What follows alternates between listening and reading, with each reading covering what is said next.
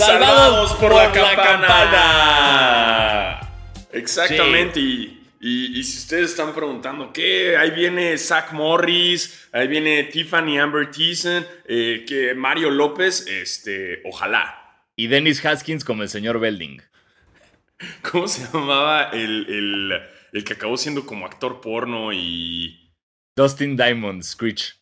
Screech, güey, ¿qué fue? Ah, en paz descanse, ¿no? Sí, según se murió Screech. Sí, sí, sí. Sí, sí, Screech murió, pero, pero tuvo una vida rara después, según yo. O sea, eh, sí. sí, según yo tuvo como un, una, una como celebrity boxing, creo que contra Vanilla Ice, güey.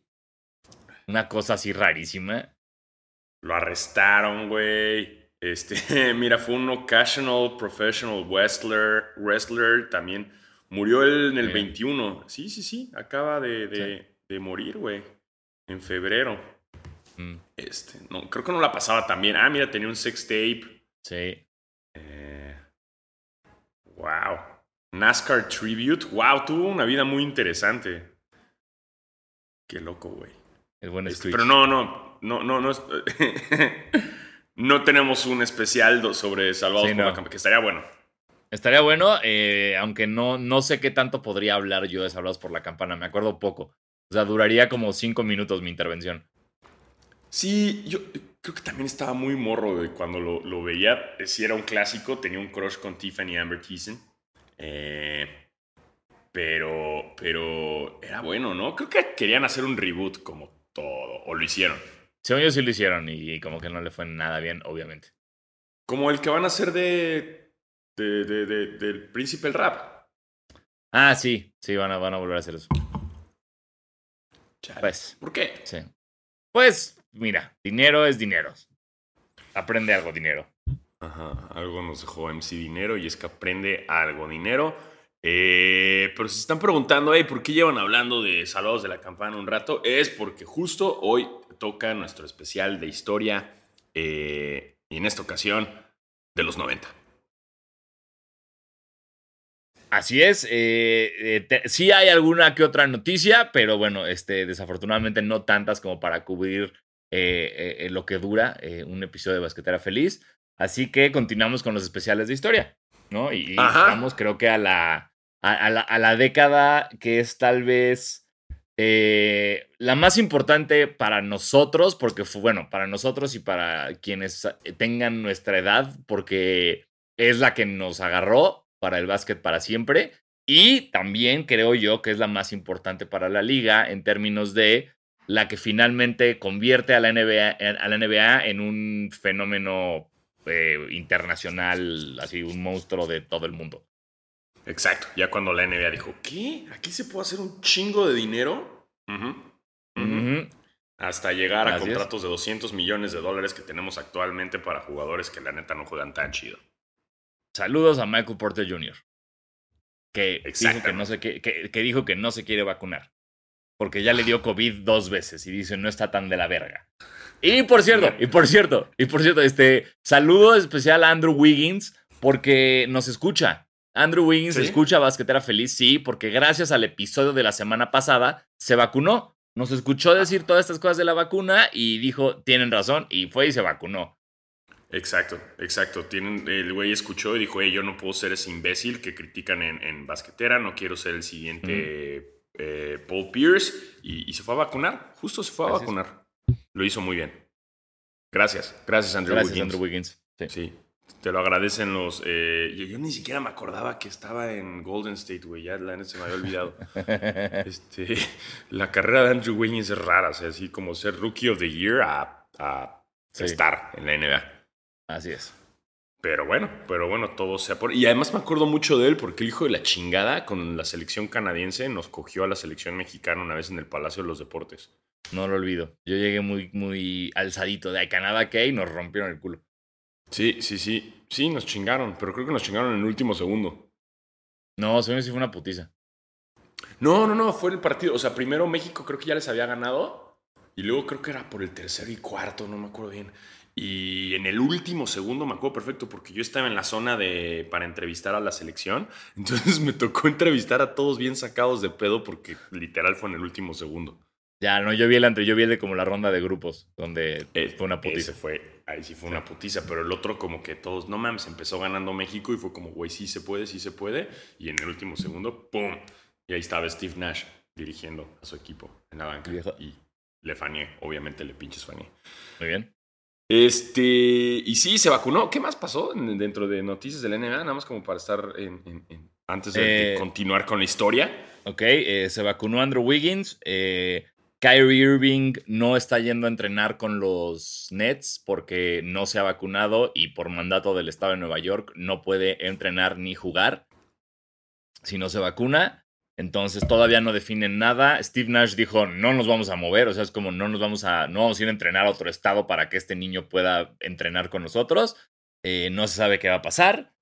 Este, Pau Gasol anunció su retiro del baloncesto. Ah, Ya se ve. Ah, espera, no, espera, Pero antes de eso, espera, porque aquí había una notita que tenía de. que dijeron, acá está, que la NBA y la Asociación de Jugadores. Puta, güey, no, no tengo ni idea de cómo decir esta cifra. Es como uno, ahí te va, es una fracción. Uno, rayita 91.6. ajá. Eso es lo que se le va a descontar de salario a cada jugador que no juegue por no vacunarse. O- ok, me quedé O sea, igual. O sea, no sé sí, si es, es mucho como- o es poco. O sea, digamos, aquí hay un ejemplo que dice que, por ejemplo, Kyrie Irving Ajá. va a perder alrededor de 380 mil dólares por partido No mames. eh, por no vacunarse. Eh, eh, vamos a ver Pues- cómo, cómo funciona esto, porque sí, es una estupidez, pero, pero bueno. No, tal vez. Es una es gana, güey. No, y pues es la- eh, tal vez es la única manera de que entiendan, güey. O sea, Andrew Wiggins salió a decir eso. Dijo como, ay, pues la neta yo sentí que era o vacunarme o no jugar básquet. Y me vacuné. Y es como, gracias. Qué bueno que entendiste eso. que- por lo menos eso te llevó a vacunarte. Saber si esto lleva a vacunarse a otras personas. Sí, sí, sí. O sea, porque es, es eso. Es, güey, es, es- tu chamba. Yo sé que eres un profesional. O sea, por eso eres un profesional, porque te pagan por jugar básquet.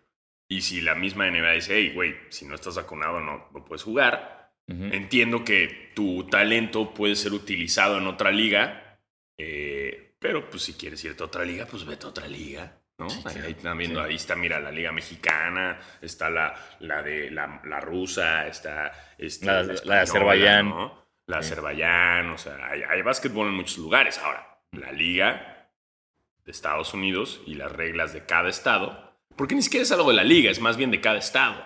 Así es. O sea, no es dependiente, no es una ley que la NBA le está poniendo, le está poniendo, es estatal. Entonces ahí es donde estamos en pedos. Entonces, si no te parece, ve, tócale a la puerta al señor Joe Biden y dile, oye, güey, Oye, ve con el gobernador de Nueva York y, y que cambie la ley a la verga. Pero no va a pasar, ¿no? Este, y qué bueno, qué bueno que se vacunen por la salud de todos y la salud de la NBA y, y amén, Enhora- enhorabuena. Muchas vacunas Así. para todos. Vacunas Sí. para todos. Es más, vamos a poner la regla en basquetera, que si no estás vacunado no puedes escuchar basquetera, así a la verga. me, me parece perfecto. Así. A ver si entienden de alguna manera como solo vacunados van a poder escuchar basquetera. Exactamente, a ver si Kyrie Irving así, Kyrie Irving así se vacuna. Ay, no. Ni modo, chavos. Si no están vacunados, no pueden escuchar este podcast. Así es esto. Ustedes lo decidieron, amigos. Ajá. Son reglas de Sonoro, no son nuestras. Así es. Sonoro. Sonoro. Después de eso, eh, lo, bueno, la- lo de Ben Simmons sigue igual. Ni siquiera ha, ha- ha llegado a Filadelfia el güey para, el- para el training camp. Este. mm, Los Bulls le ganaron por 40 a los, a los Cavs con un Alex Caruso que. ¿Cómo lo voy a extrañar, puta madre? Y con el resto de los Bulls jugando cabrón. Si, si este es el juego que nos van a dar los Bulls este año, felicidades a todos ustedes que les van desde los 90 y no han tenido bonitos recuerdos desde que se lesionó Derrick Rose. Sí, sí. Siento que Caruso le va a aplicar. Caruso le va a aplicar a los Lakers la clásica de la exnovio o exnovia que termina la relación y se pone buenísima o buenísimo. ¿Sabes? Sí, pe- pero ya, o sea, de alguna manera ya estaba buenísimo con los Lakers. O sea, Mal sería, o sea, o sea, o sea, eso es lo que están aplicando, por ejemplo, Markel, Fultz sí se la está aplicando a Filadelfia. No, Ben Simmons se la super va a aplicar a Filadelfia cuando termine jugando en Sacramento, pero se la va a aplicar. Pero Caruso, hey, con nosotros estuvo siempre en su así, le quedaba toda la ropa, se veía guapísimo, nunca fue un me veo gordo en esto, para nada, o sea, siempre se puso al 100. Pero, pero Caruso yo creo que con los Lakers estaba en una relación tóxica. O sea, los Lakers eran este novio tóxico que le decían, mm", y no, no vale la pena. No, no, hay no hay manera de que cambies mi punto de vista en esto así. Porque era una relación muy buena. O sea, LeBron salió, o sea, hablaba, él sabía su papel, era un, era un jugador de rol, güey, que entraba todo bien, la afición lo amó, eh, LeBron todo el tiempo habló bien de él, fue parte del equipo, los Lakers lo trataron bien. Ya en el momento del contrato, él se fue por más dinero porque pues ya, había, ya podía irse por más dinero y nos dio un anillo, güey, nos dio el campeonato. Al contrario, güey, yo creo que es esa exnovia la que le dice, ¿sabes qué? Te deseo lo mejor. O sea, ve y sé feliz con ese vato que te está dando cosas que yo no te puedo dar. Ve y sé feliz, pero te voy a extrañar. Wow. Sí, ¿no? Ahora que lo pones así, sí, sí. Y me encanta esto de, hacer eh, comparativas entre jugadores y cambios como en relaciones. Está Deberíamos hacerlo así con todos para que lo entiendan. Es muy real. O sea, Ben Simmons sí fue así una de, esas así tóxicas que se fue de la casa, güey. Este, no quiere regresar. Sí, te, te, te, gustea. Solo, te, solo a, través, a través de su papá puedes hablar con él. Sí, sí, sí. Y, además también los Sixers son este novio así, ya sabes, alcohólico, golpeador, de la verga, infiel, que ahorita está así borracho hablándole como regresa, güey. Y un día le habla y le dice regresa y al día siguiente como no le contesta dice, ah, al cabo que ni te quiero, chinga tu madre. Y luego otra vez le voy a hablar, no, sí te quiero, hay que, hay que solucionarlo, let's stay, let's stay together for the kids. ¿no? Y, y, Simmons es así, no, yo ya estoy en LA tratando de buscar a alguien más mientras está haciendo chingo de ejercicio y todo para ponerse buenísimo. Exacto. Ben Simmons, ben Simmons ya se cortó el pelo, ya cerró ese ciclo. Sí, ya cerró el ciclo, sí, sí, sí. Y los Sixers siguen así que no, güey voy a cambiar, prometo. Y él sabe que no. Y Simon sabe que no. Aunque puede ser que sí acaben juntos otra vez porque tengan un compromiso, ¿no? Tenemos un viaje juntos, que ese viaje es, la liga. Sí, es la temporada. Ajá. Y Ben Simmons va a terminar sentado en la banca, así como mm, nada más ahí en el viaje, ¿no? Porque es que ya habíamos pagado todo. Perdón, sí. Wow, hay que hacer esto más seguido, porque sí, así es esto, las relaciones entre jugadores y equipos son como pues, una relación amorosa. Sí, por sí, son relaciones a fin de cuentas. Sí, sí, sí, sí. Y así es la situación que está ahorita con Ben y los demás. Eh, bueno, pues nada más son esos últimos, son, las únicas intrigas, ¿no? Sí. sí. también. Aquí, esto me gustó, encontré una, hicieron una encuesta a los este, GMs de los equipos de la liga eh, como para preguntarles quién es el mejor jugador en cada posición. Ok. ¿No? Entonces, como, ¿quién es, el, quién es el mejor point de la NBA? ¿No? Y ahí votaron. Entonces, es, no hay muchas sorpresas. Es que eh, lo que me gusta de esta lista, que se me hace bien cabrón, güey, es que viene por posición, ¿sabes? Y LeBron James sale en tres posiciones, güey. Pues claro. Eh, está cabrón. Es como, em, Mejores point guards, primero es, Curry, Lillard, Doncic, LeBron. Shooting guards, Harden, Booker y Doncic. Doncic, perdón. Luego, small forward, Durant, LeBron y Kawhi. Power forward, Giannis, LeBron y Durant. y el mejor centro, Jokic, Embiid y Giannis. Me, encanta este pedo de, de, una NBA sin posiciones, ¿sabes? LeBron salen tres, Durant salen dos, Lucas salen dos. Qué maravilla. Sí, ya, a nadie le importa. A nadie le importan las posiciones. Eh, pues ha evolucionado mucho, como nos dijo James Worthy en la entrevista que le hicimos, porque sí, hablamos con él, hablamos con él, ¿cómo la ven? ¿Eh? ¿Eh? Platicamos con el mismísimo James Worthy y, y Sanasi le faneó como nunca. Obviamente, pues hey, es como la única vez que podría platicar con él, entonces eso no se iba a repetir. Sí, que nos dijo bien interesante como de su, top de equipo y de jugadores y... A Lebron lo metió de sexto hombre, eso, eso me gustó. Sí, o sea, su top 5 de toda la historia, según yo, eran eh, Jordan, Kobe, Magic, Karim, él y LeBron, ¿no? Ajá. Ah, no, él no se metió a la lista. No, entonces, ¿quién, es, eh, quién era ese otro? Era Durant, ¿no? Ah, verga, perdón. Así, qué buena entrevista le hicimos que no nos acordamos qué nos contestó. Pero seguro está grabada en el canal de NBA México y ahí lo podrán ver y puedan checar todo por la hashtag NBA Week. Eh, pues ya arrancamos de historia, pues arrancamos con el podcast. lo, último que podríamos decir es que eh, ya salió el calendario de capitanes para G League, pero sigue sin salir su roster, entonces sigo confundido. Y la WNBA ya está cerca de las finales. Tenemos, de un lado está Connecticut contra Chicago y del otro Las Vegas contra Phoenix. Entonces ya estamos eh, cercanos de tener unas finales de la WNBA. Uy, me late verlo, me late verlo. Eso creo que voy a aprovechar, me la están pasando en ESPN, ¿no? Los juegos. Sí, creo que sí. El líder mundial en deportes. Eh, pues venga, arrancamos con este podcast. Eh, da la bienvenida, Tocayo. Verga, 40 minutos después. Bienvenidos a su podcast de básquetbol favorito, Basquetera Feliz. Yo soy Diego Sanasi. Y yo soy Diego Alfaro, bienvenidos a este podcast para los fans, los no tan fans y los que quieren ser fans de la NBA. Y en esta ocasión, de los noventas, de las playeras de las camisas de franela, el grunge, Nirvana, Pearl Jam, eh, los Stone Temple Pilots, eh, y pura pinche música buena, chinga, ¿no? Así es, así es. También no olvidemos a Ace of Base.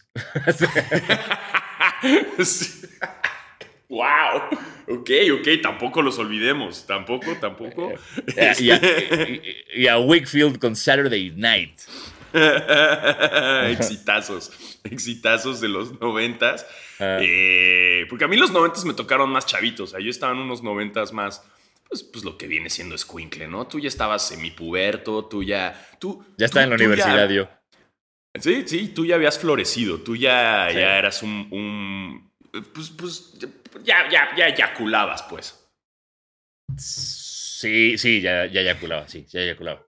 es correcto.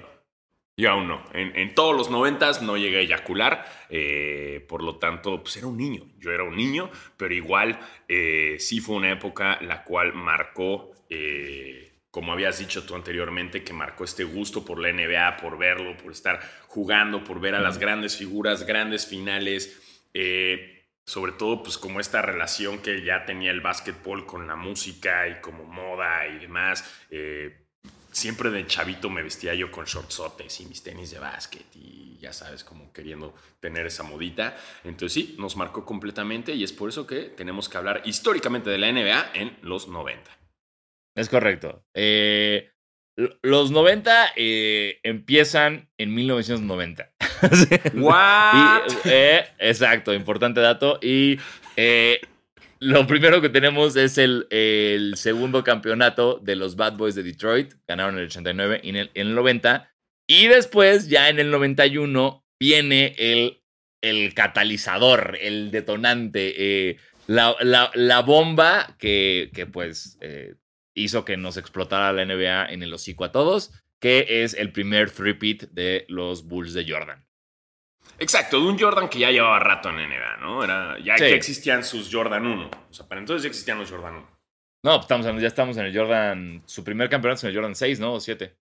Sí, justo. O sea, que el Jordan 1 fue 85. Entonces, eh, cuando arranca la liga, ya llevaba ya había cinco años de Jordan. O sea, ya, ya había güeyes en Tepito vendiéndolos. O sea, ya llevan cinco años de güeyes en, en motonetas en Tepito. El niño, el niño ya estaba vendiendo Jordans en esa época.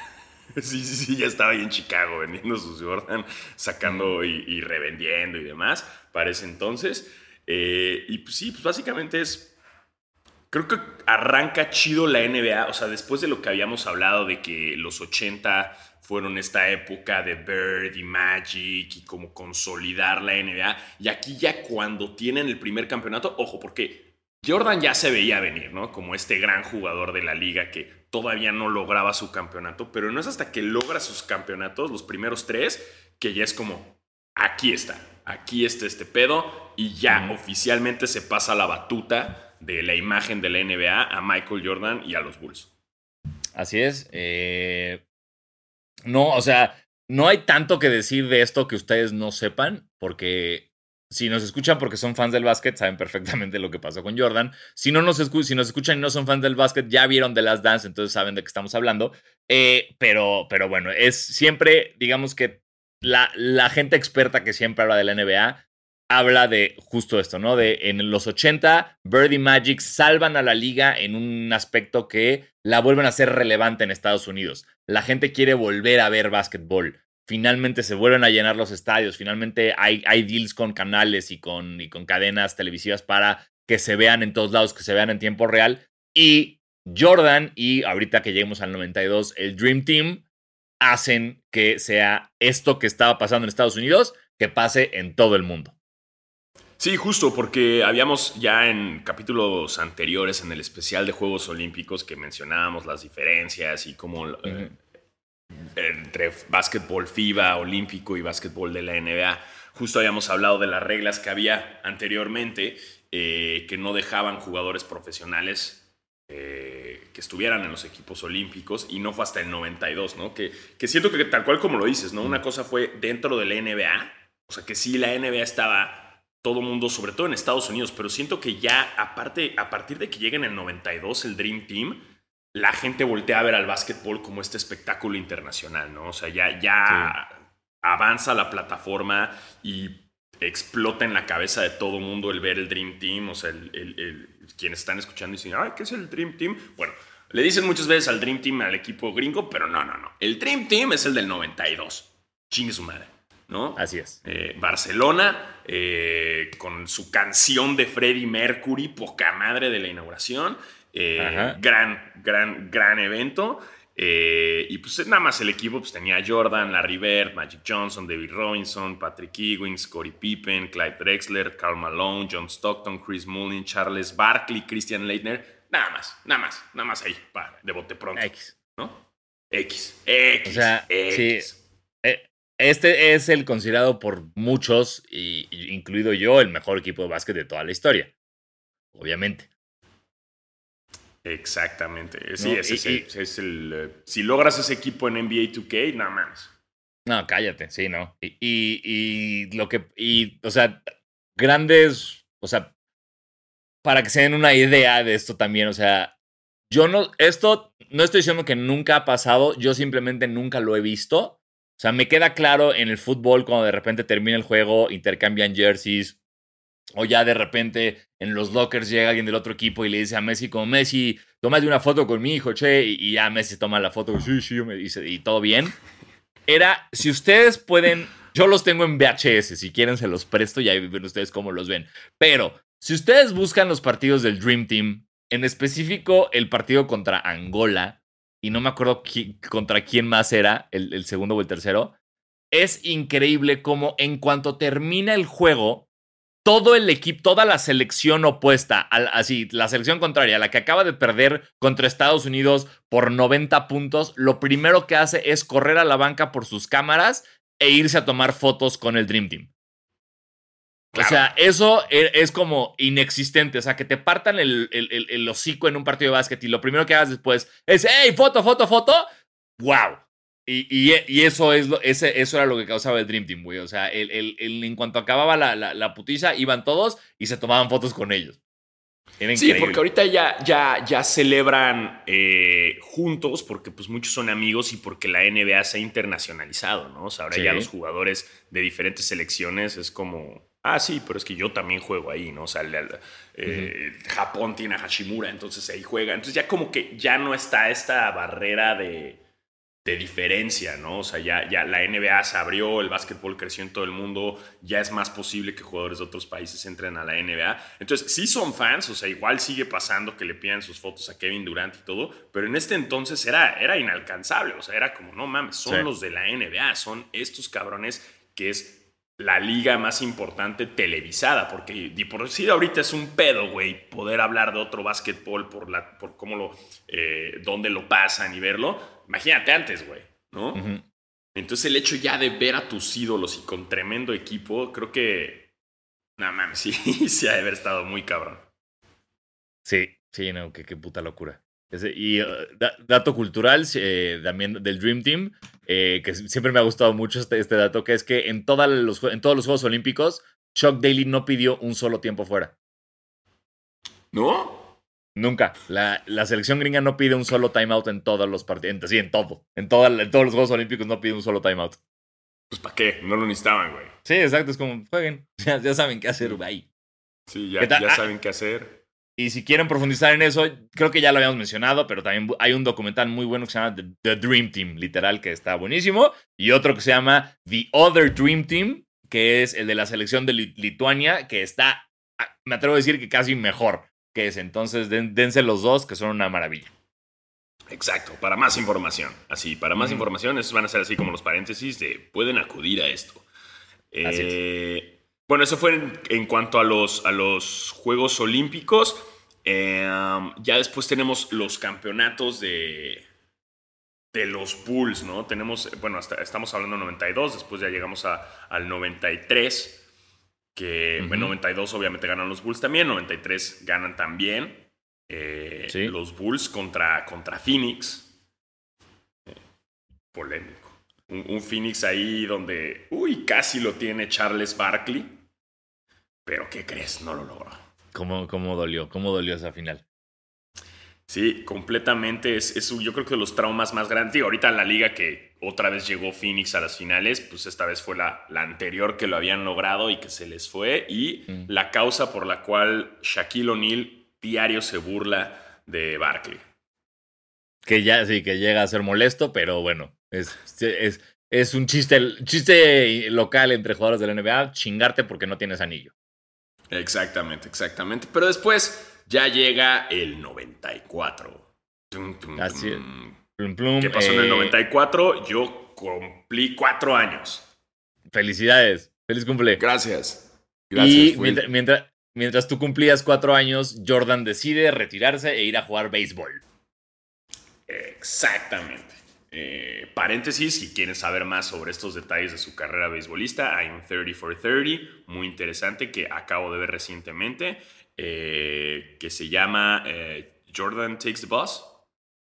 Rides, Jordan Rides, the, bus. Jordan Rides the Bus. Este, está muy chido porque sí, en el documental de, Jordan de Netflix, uh, The Last Dance, sí te hablan un poco de esto, pero si lo quieren ver más detallado de cómo fue, es muy interesante. Al principio se rumora mucho, ¿no? De, de por qué fue la razón en la que se salió. Están los están los, eh, las versiones que dicen que por sus problemas de apuesta, el comisionado le dijo como, güey, te tienes que ir eh, para callar esto un poco. Los otros rumores dicen que no, que no mames, o sea, todo lo contrario. O sea, la misma NBA le decía, güey, no te vayas porque nos van a bajar los ratings. este, está la versión de Jordan, que fue por lo de su papá, que, que pues, su papá siempre quiso que fuera jugador de béisbol. Este, el chiste es que el güey dijo, chingue su madre el básquetbol, voy a jugar béisbol. Y mientras Jordan jugaba béisbol, todos los demás equipos dijeron como, es nuestro momento. Aquí, aquí, es cuando los Knicks dijeron, por fin vamos a ser campeones, de este, ya no nos tenemos que topar con los Bulls en las finales de conferencia, vamos a ser pinches campeones. Eh, pero eh, Hakim Olajuwon y los Rockets de Houston tuvieron que, algo que decir al respecto y nos dieron unas maravillosas finales que se fueron a siete partidos, güey. Eh, unos duelos épicos entre Ewing y Olajuwon. Eh, muy cabrón. Y el campeonato se lo lleva, se lo termina llevando Houston en siete. Y sí. el siguiente año, eh, que sí, que ya regresa Jordan, es justo, termina de filmar Space Jam, hace trampa jugando con todos en, en, su, en su Jordan Dome. Eh, y hay, huelga en el base, lo cual lo, él dice bueno, pues si hay huelga aquí, pues ya me regreso a jugar básquet. Regresa a jugar básquet, eh, lo eliminan, eliminan a Orlando, el, el Magic de Shaq Penny, eliminan a los Bulls en las finales de conferencia y se encuentran una vez más con los Rockets de Houston, que ahora se armaron con Clyde Drexler y los barren 4-0. Sí, 4-0 contra el Magic, eh, que además ya lo vemos, pues bueno, eh, Olajuwon fue el pico uno, ¿no? En, su caso.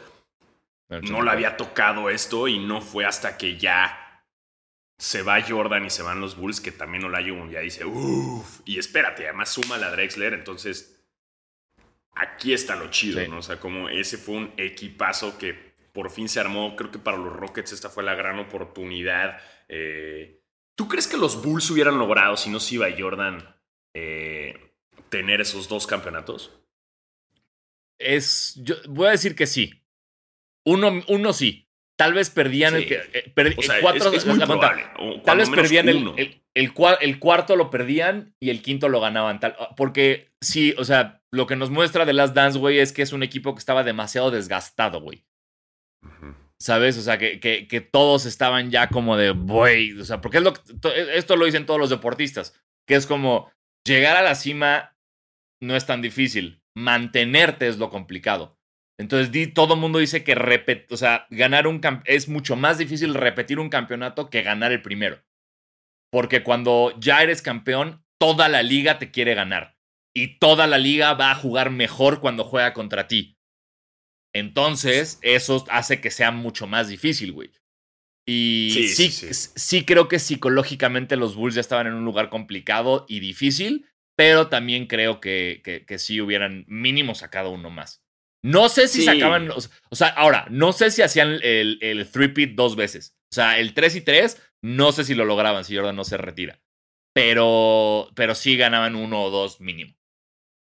Sí, creo que hubieran tenido como los cuatro, o sea, quizás cuatro seguidos, hubieran tenido tres y luego quizás el three-pit hubiera sido diferente. No sé, pero se dice mucho eh, de, de qué pasa. También se dice mucho de que después del 98, si Jordan hubiera seguido, si lo, ¿sabes? También de, si hubieran ganado más, eh, si no se hubieran deshecho los Bulls tal cual.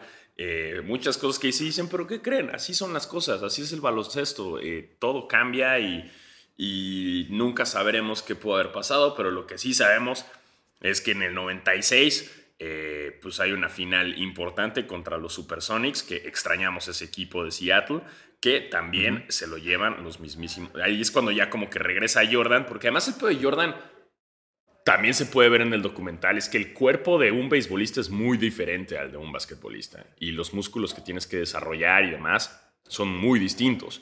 Eh, Jordan, en, en, el mismo documental, este Jordan Rides the Boss, te alcanzan a describir cómo desde el día uno el güey metió esta intensidad que tenía con el básquetbol para entrenar béisbol. Estaba en las cajas de bateo desde las 7 de la mañana, eh, mejoró sus porcentajes un chingo y los rumores son de que si no hubiera llegado esa huelga, pudo haber jugado en las grandes ligas, porque recordemos estaba en los Barons, no estaba tal cual en los, en los White Sox. Pero dicen que si, el, si no hubiera sido por la huelga, si hubiera llegado a jugar. No iba a ser de los mejores, obviamente, pero hubiera jugado en las grandes ligas. Sí. Sí, eso, pues, hagan un, podemos hacer un what if de Marvel con todo, todo esto que pasó en los 90 de, ¿sabes? De, de, de básquet. todo un what if. Sí, está, hay, un, hay un autor que a mí me gusta mucho que se llama Shay Serrano, que tiene un libro muy verga que se llama Basketball and Other Things. Y hay todo un capítulo de what ifs, donde él de una forma muy cagada y con datos históricos y, de la mejor manera posible en términos de realidad, te, te, dice, a ver, ¿qué hubiera pasado si Barkley ganaba ese título contra los Bulls? ¿Qué hubiera pasado si los Rockets seleccionan a Jordan? ¿Qué hubiera pasado si Nick Anderson no falla esos cuatro libres seguidos contra, eh, eh, contra Houston en las finales? Eh, y, y, lo hace muy bien. Entonces, creo que en términos de los what if, si ustedes pueden conseguir ese libro y leerlo, eh, aparte de ese capítulo vienen unos bien chingones, pero ahí está muy bien explicado, ¿no? Los, what ifs. Eh, y, nada más hacer un paréntesis antes de pasar a las finales del 96, de también, eh, pónganle pausa ahorita a esto y vayan a ver highlights de Hakim Olajuwon a YouTube. yo, a mí siempre me sorprende que Olajuwon no esté en más listas de los top 10 de todos los tiempos. Lo que hacía, es, ese hijo de puta lo que hacía en las canchas, eh, para mí, o sea, era, o sea, es un güey que empezó jugando fútbol en Nigeria, era portero, eventualmente descubre el básquetbol y ya se, lo, se lo llevan a, la Universidad de Houston, pero la, la habilidad, velocidad y gracia con la que jugaba Hakim es, o sea, por algo su apodo era The Dream. Pero, pero tienes completamente razón, güey. O sea, en las listas casi no. Casi no perfila, güey. Sí, sí, no, no, no, figura mucho. Chale, güey. No, sí, sí, sí. Pero vayan a ver highlights porque sí, la verdad, jugadorzazo y el dolor de huevos más grande para los Knicks, ¿no? Creo que los Knicks siguen traumados de no haber logrado ese, ese campeonato en el 94. Sí, no mames, qué dolor. sí. Y, y, después, ya cuando le gana a Orlando, hay una. No sé si es leyenda urbana o si ya se confirmó, pero Shaq le deja una carta a Hakim después del juego 4 que les ganan. Le dice: Hakim, felicidades, pero le pone algo así como: Con tu equipo nos ganaste, pero sabes que uno a uno te parto el hocico, así que cuando quieran nos vamos a echar un 21. es lo más Shaq, güey. Lo más, Shaq. Es súper Shaq, eso. Sí sí. sí, sí, sí, Típico de Shaq. Típico de Shaq. Así es. Eh, para este entonces, sí, o sea, ya digo, los Supersonics en el 96 ya estaban avanzando, pero en el 90, ya es, o sea, en el 97 ya empieza como a sobresalir el jazz, ¿no? Digo, ya estaba jugando bien antes, pero ya es cuando empiezan a sobresalir chingón. Y empiezan a destacar como, hey, quizás nosotros podemos ganarle a los Bulls. Sí, pues sí, ya es cuando Malone empieza a ganar los MVPs cuando ya se, tienen un equipo un poco más, ya no solo es Stockton y Malone, ya tienen más equipo, ya tienen a, tienen a Hornacek, tienen a Brian Russell, tienen a Greg Ostertag, que pueden comprar su jersey en la tienda si quieren de la NBA en México. Este es Emil Carr, güey. Tienen, tienen, un Antoine Carr, perdón, Antoine Carr. Tienen un equipo más, más, completo con el que le dan batalla, entre comillas, a los Bulls de dos años seguidos.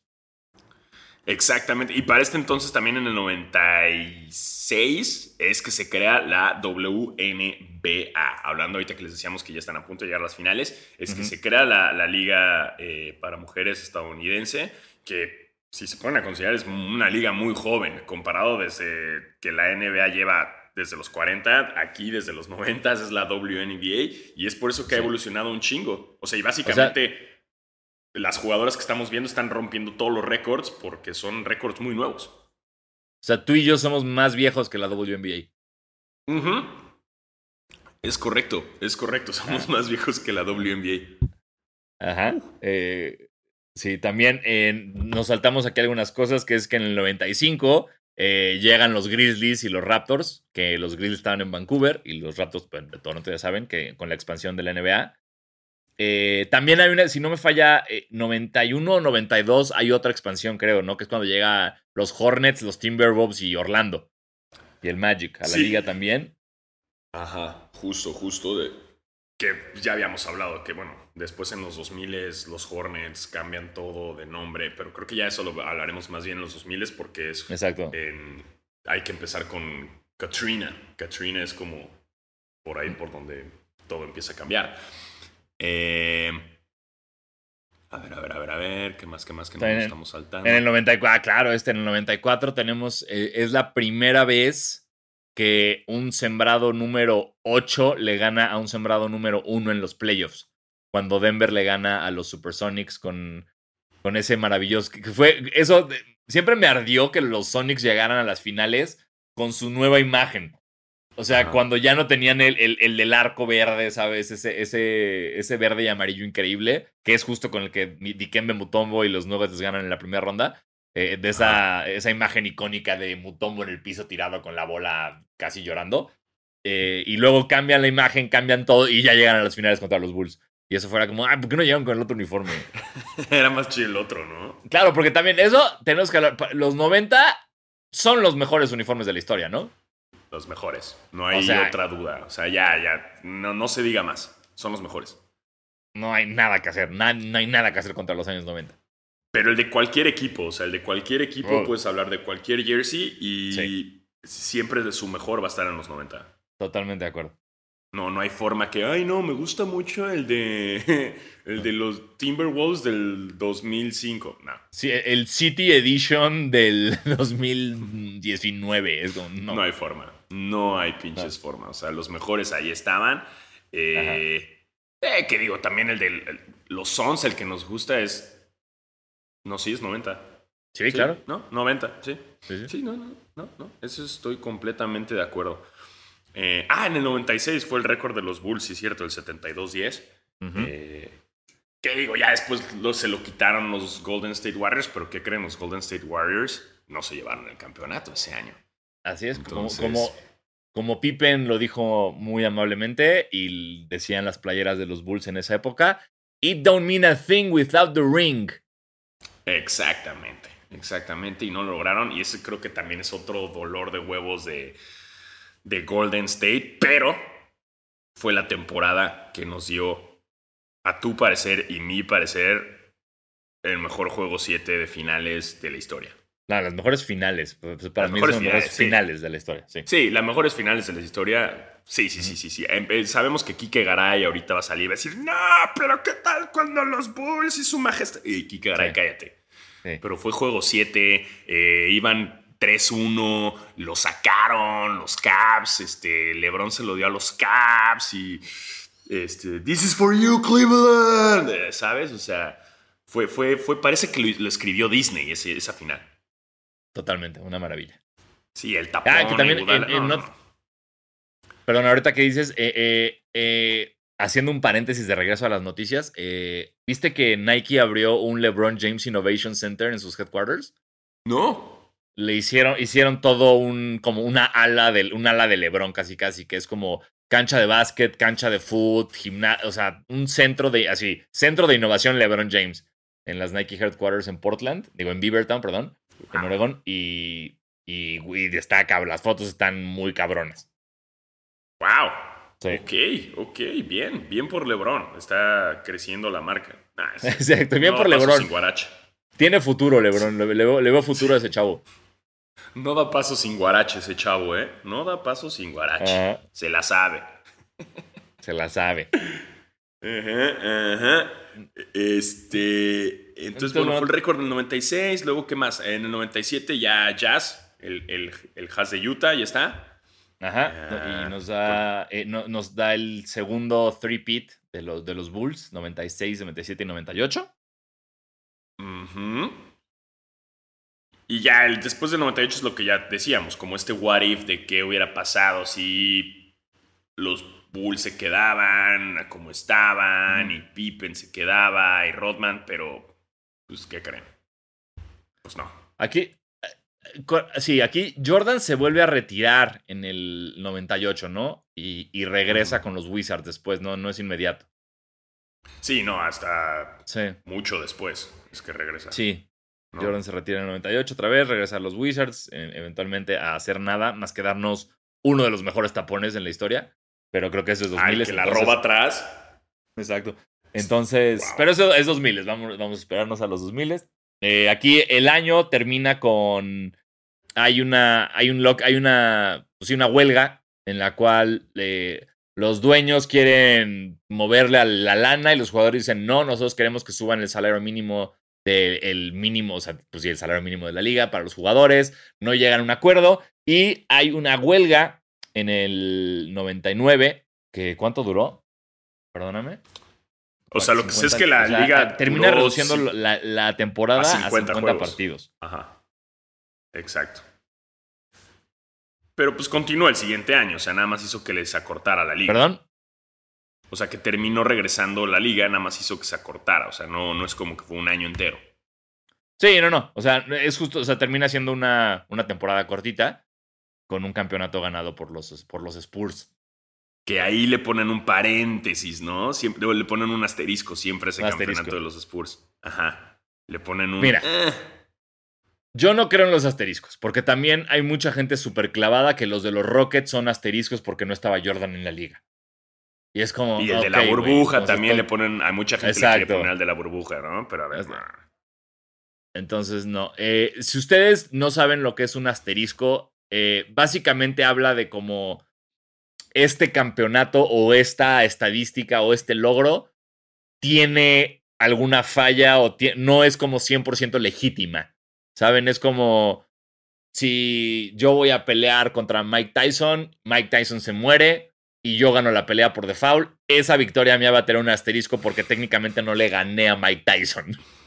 Exactamente. No, y Pero ya por todo quieren ponerles asteriscos. O sea, también le querían poner asterisco a la de los. A la, de este año de Milwaukee, que porque todos estaban lesionados. O sea, de que es que sí, güey, va, sí, ganó Milwaukee, pero, pero los o sea, los Suns llegaron ahí porque todos estaban lastimados en los Lakers, en los Clippers. O sea, como que le quieren poner un asterisco por ahí, pero no. O sea, ya tampoco que no mames sí, la claro, gente.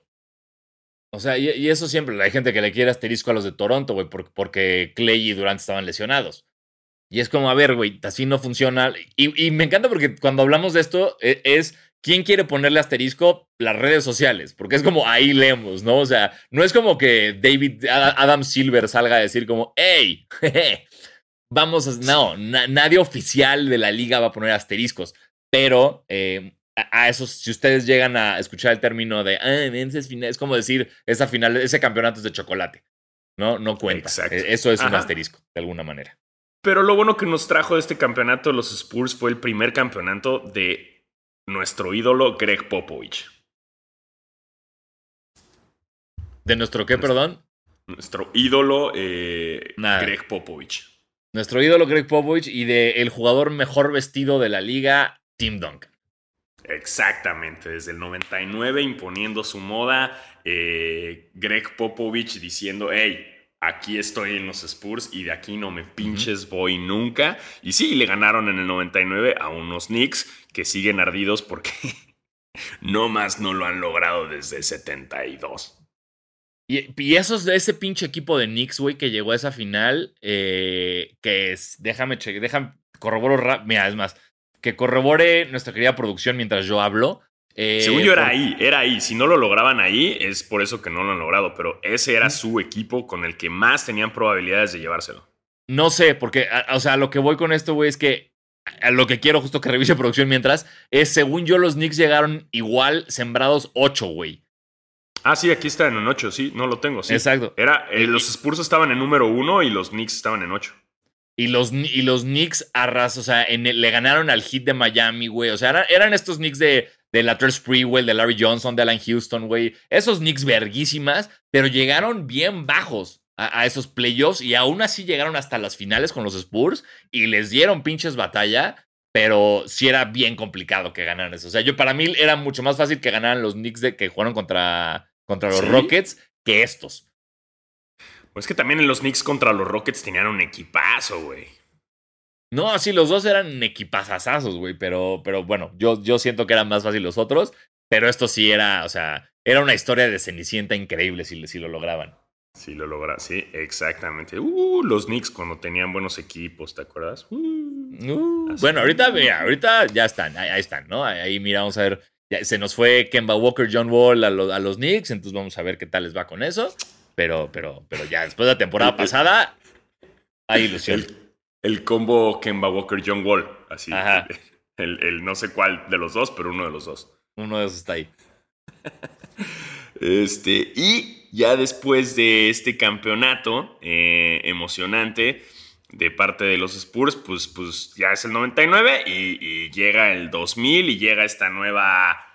Eh, para esto ya también se había retirado eh, Phil Jackson, ¿no? Phil Jackson ya también con los ocho de los Bulls había dicho a la chingada todo esto. Eh, yo me voy a las montañas. Creo que estaba en Alaska. Estaba leyendo el, Eleven Rings, por cierto. Gran pinche libro también, otra recomendación.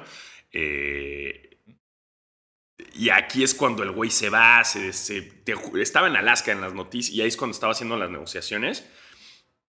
Y es que los Lakers lo buscan para decirle, oye, ¿quieres entrarle con nosotros? Y ahí, bueno, no creo que desde antes, me estoy mamando. O les digo, entró con 90 y, entró en el 2000. Según yo no, tiene que entrar. No llega directo al campeonato, ¿no? a ver. A ver, es que no me acuerdo. Jackson, Creo que sí. Entrenador principal de los. ¿De qué chingados? Equipos entrenados, a ver. 99, gracias. Llega en el 99. Ah, entró en el 99 y se tardó, sí, justo. Bueno, para esto ya Phil Jackson en el 98, desde el 98 se había retirado, pero pues no le dio mucho tiempo su retiro porque luego, luego los Lakers, miren, como suelen hacer, le echaron el billetón, el billetón, ¿no? Ahora, el primer año de, de Phil fue, fue difícil porque pues tienes acá un equipo complejo, ¿no? Sí, y, justo era. Pues todavía no terminaban de cuajar esos Lakers. aquí ya estamos en finales de los 90. Shaq ya se fue a los Lakers. Ya draftearon a Kobe. Bueno, drafteó, o sea, Charlotte draftea y ellos cambian por, por, por él. Y no logran nada en playoffs. No logran nada. Están esos famosos dos airballs de Kobe contra Utah. Eh, los sacan en primeras rondas. No llegan ni siquiera, creo a finales de conferencia. Eh, y ya su segundo año con Phil es cuando se gana el campeonato. Pero, pero sí, eso, esos Lakers pre-2000, que son los Lakers de los que yo me enamoré con Nick Van Exel, Eddie Jones, Cedric Ceballos, eh, eran, o sea, como que era mucho show, pero muy pocos resultados. Y gracias a, The Zen Master se logra. Justo hace, poco, creo que, no sé si fue en Letterman o Jimmy Kimmel, que entrevistaron a Shaq y él, él habló de cómo eh, la última vez que pierde, que lo sacan de playoffs antes del 2000, que, que, es cuando ganan, dice que hizo tal berrinche que arrancó, creo que tres mingitorios del baño, güey. O sea, que Chuck estaba tan emputado que empezó a arrancar mi X. O sea, tú te enojas, Alfaro, y tal vez, no sé, en el peor de los casos, avientas tu iPhone. Sí. Shaq arranca el mingitorio de la puta pared. Así, a la verga, a la verga. Se arranca. no mames, pinche hooligan, cabrón. Sí, Pero sí, justo lo que decíamos, punto, Kobe Bryant entra en el 96, eh, los primeros años, y también el mismo libro de Phil Jackson te describe mucho cómo los primeros, ah, Kobe siempre estuvo como en su Mamba mentality, eh, Kobe, pues en el momento en el que está en unos Lakers, bueno, eh, Kobe en cuanto ya entra Phil Jackson, para Kobe fue como de, ok, ahora sí va a estar el pedo y fue luego lo a hablar con él. Eh, Kobe Bryant, para los que no sepan, sus primeros años era un chamaco cagón. era un escuincle arrogante, eh, mala copa de la verga. Digo, eventualmente fue mejorando y siempre fue un dolor de huevos para sus compañeros de equipo, pero al principio fue... Phil Jackson te describe que, que fue, no mames, lo difícil. O sea, lo difícil de, de este pinche jugador indomable. E incluso con Shaq, o sea, sí, ok, lo lograron eventualmente, pero güey, no se soportaban. No se soportaban al inicio. Y es cabrón porque también eh, Kobe, si usted, eh, los fans de los Lakers de esa época, uno de nuestros jugadores más preciado siempre fue Eddie Jones. Eddie Jones, güey, si, si Shaq, Kobe, Gasol, Meta World Peace nunca hubieran llegado a los Lakers, Eddie Jones sería mi jugador favorito de los Lakers. Así, él y Nick Van Exel serían lo más cabrón para mí en la historia de los Lakers. Y yo nunca entendí por qué dejaron ir a Eddie Jones. No, no, no me entraba en la cabeza el por qué no lo por qué no se era una verga, güey, por qué lo mandaron a Charlotte. Y Jerry West, que es quien draftea a Kobe Bryant y que es el, era el GM en esa época, él dice, yo, el entrenador creo que era Del Harris en, ese, e, e, en esos años, y se dio cuenta que con Eddie Jones en el equipo, Kobe nunca iba a ser titular. Y él necesitaba que Kobe fuera titular para llegar a donde, eventualmente llegó. Y lo que hace es cambiar a Eddie Jones para que Kobe, Kobe Bryant a huevo sea titular. Ahora tienes que agradecerle a Jerry West esa gran movida siempre, Por supuesto, pero por supuesto, Eddie Jones ya se fue a Charlotte y luego a Miami y luego ya no sé dónde está. Y aquí todo bien, aquí se tienen sus jerseys y su recuerdo y su amor, pero gracias por esa movida, Jerry West, porque si no, no hubiéramos tenido tantos campeonatos. Una movida que no entendiste en el, en, el, principio. Al principio, no, ¿por qué? Y ya después cuando viste a Kobe, cabrón, no, pero gracias, gracias. Sí, gracias, siempre, siempre no. Sí, entendí por qué lo hiciste, Jerry West, gracias. Gracias.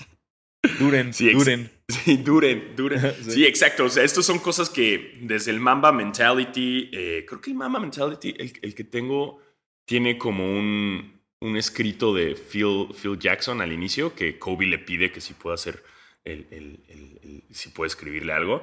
Y ahí es también donde el mismo Phil Jackson también dice como, güey, cuando yo conocí a este güey fue difícil. O sea, Además, un Phil Jackson que ya había tenido sus campeonatos, que ya, o sea, ya había hecho lo suyo con los Bulls. Phil Jackson no necesitaba regresar a ganar con los Lakers. El güey ya había logrado historia con sus Bulls.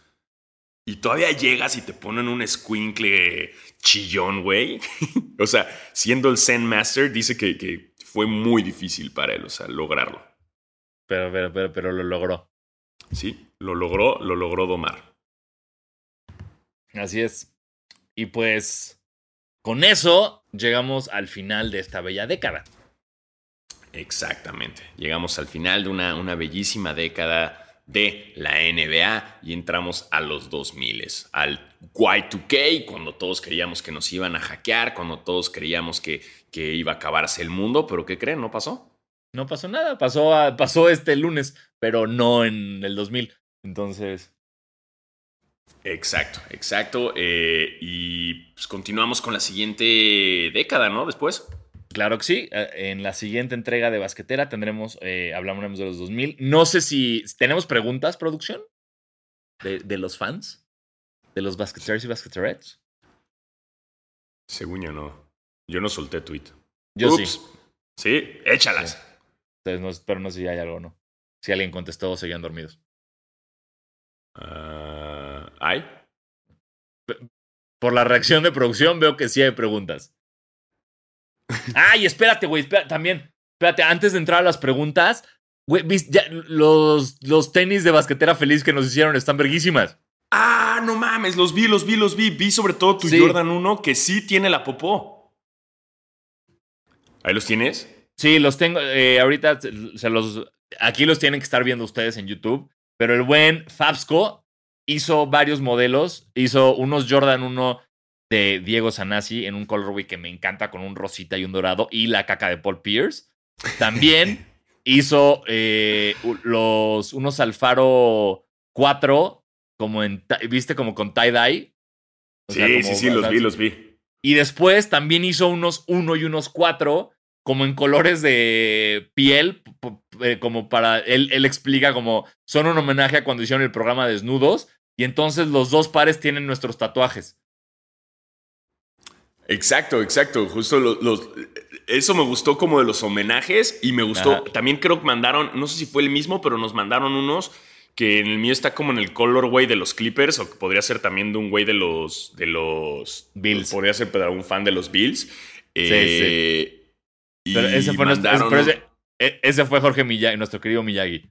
Exacto, el Jorge Miyagi. Nos mandaron varios, nos ganaron varios y sigue, sigue la convocatoria que nos manden sus, sus tenis. Eh, sus versiones. Estamos, la verdad, enhorabuena y entre más nos manden, pinches mejor. Exacto. Aquí ahorita estos son los del señor eh, Jorge Miyagi que pueden ver que hizo primero unos Jordan 1 como en colores Lakers, luego están unos Jordan 1 en colores basquetera feliz y finalmente unos Jordan 4 que son justo para que Alfaro los use para los Clippers y que yo los use para los Bills, cosa que me encanta. Justo, justo. Así que es la, es la perfecta unión. Bills y Clippers. en, un, en un color, güey. y ya dicho eso, ahora sí pasemos a las preguntas. Exacto. A ver, tenemos eh, arroba Calva Velasco. Dice, buenos días, Diego. Ah. ¿Creen que Pau Pau tenga su número retirado en los Lakers o creen que es más factible que AD lo tenga? Mm, eh, yo retiraría el de Pau Pau Gasol. No, y ya, ya, ya salió el comunicado de los Lakers de que sí lo van a retirar. ¿Ah, sí? Entonces, ah, puta, buenísimo. Sí, sí, sí. Sí, súper merecido. Sí, sí, sí. Y, no, y, también lo puede tener, o sea, eventualmente. Sí, exacto. le falta. Y no, son el mismo, no, usan el mismo número, entonces no hay ningún problema. Ajá. Eh, nos dice aquí arroba DannyFootball92. Nos dice, hola mis Diego, ¿cuál es el equipo que pinta para ser el más chido de ver? Ah, o sea, que le vayas, güey. No, y después de ayer, güey, Chicago, güey. Qué diversión ver a esos Bulls, güey. Sí, eso sí, güey. Chicago va a estar entretenido verlos otra vez porque antes así era como, ah, juega Chicago. Ah, hueva. Eh, no, y tienen muy buen show. El pase que le mandó Caruso a, a o sea, el, a, DeRozan, el quiso como sin ver, no mames, brutal, güey. Sí. Y además después un tapón de DeRozan, de un tiro de tres, no, güey, wow. No, verguísima, verguísima.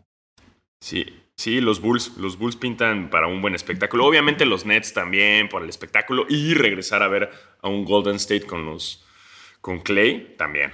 Sí, sí. Em, nos dicen, nos dice arroba patona de mezcal. ¿Qué onda, Diego Les de Diego Les de campo? Este, ¿cuáles, son, ¿Cuáles son sus 75 jugadas? Ah, no es cierto. Nos cotorreó. ¿Qué prefieren ver en el equipo el que apoyan? ¿Un equipo entretenido que no gana nada como Hornets del año pasado o un equipo aburrido que llega hasta la final? Ejemplo, Cavs de 2017 sin contar a LeBron u Orlando, maybe. Ah, pues depende, güey. si ganan la final, por supuesto que quiero que me aburran hasta el campeonato.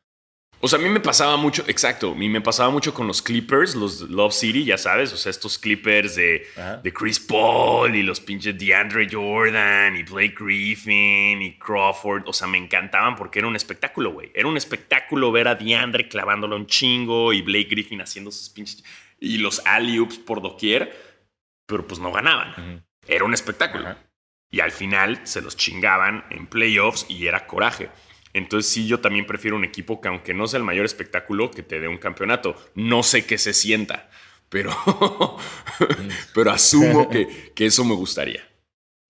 Sí, es muy bonito, te gustaría más, te lo prometo. Tú que sí sabes, cuéntame. Es, muy bonito. yo, no, he conocido el amor. yo, yo lo tengo como una ilusión, entonces no conozco lo que es un campeonato. No sé cuál es ese sabor, pero me encantaría. Pues ojalá algún día pueda saborearlo, el faro. Ojalá, pinches, ojalá. Este, nos dice arroba Emilio Chico. Hola, Diego Sols. ¡Ey! ¡Qué gran amor! Quiero tatuarme eso ahorita. ¿Con quién se quedan como el mejor europeo de la historia?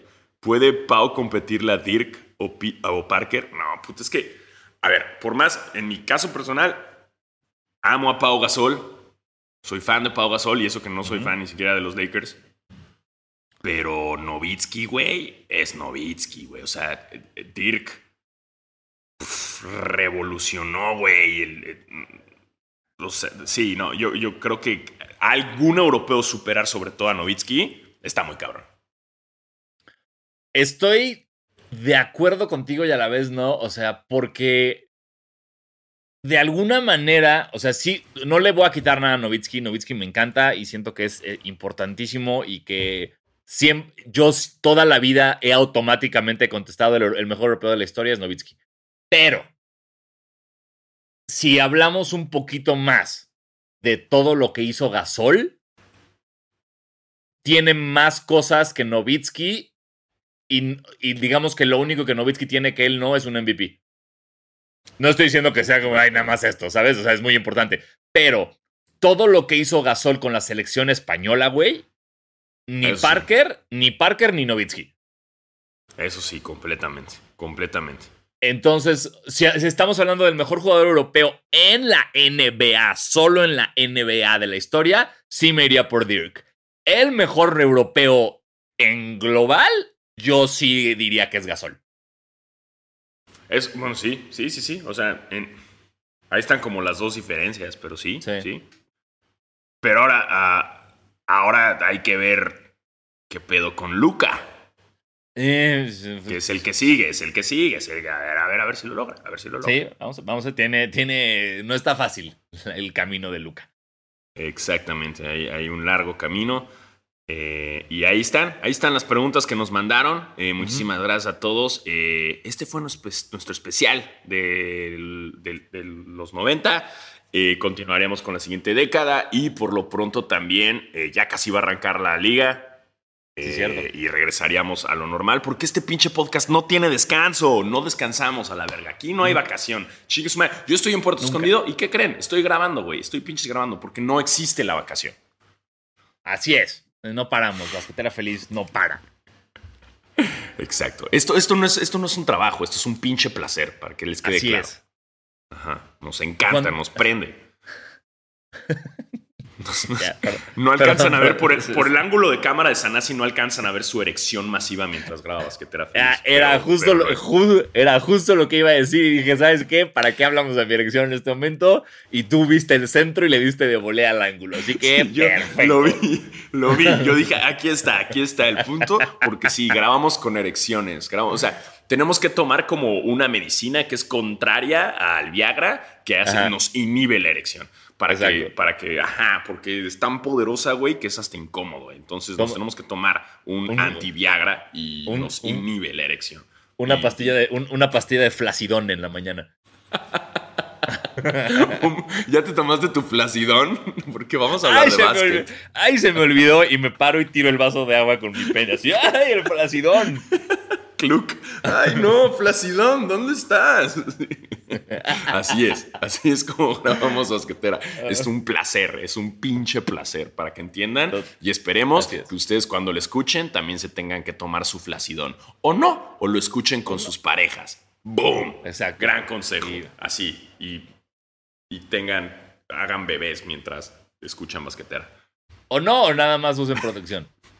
Ex- Exactamente, también, también se puede, también se puede. sí, pero que aprovechen esa erección, aprovechen esa erección que les da Eso sí. basquetera para, para darle con todo. Sus Así parejas es. se los agradecerán. Dense. Entonces, con eso dicho, eh, gracias por escucharnos. Yo soy Diego Sanasi.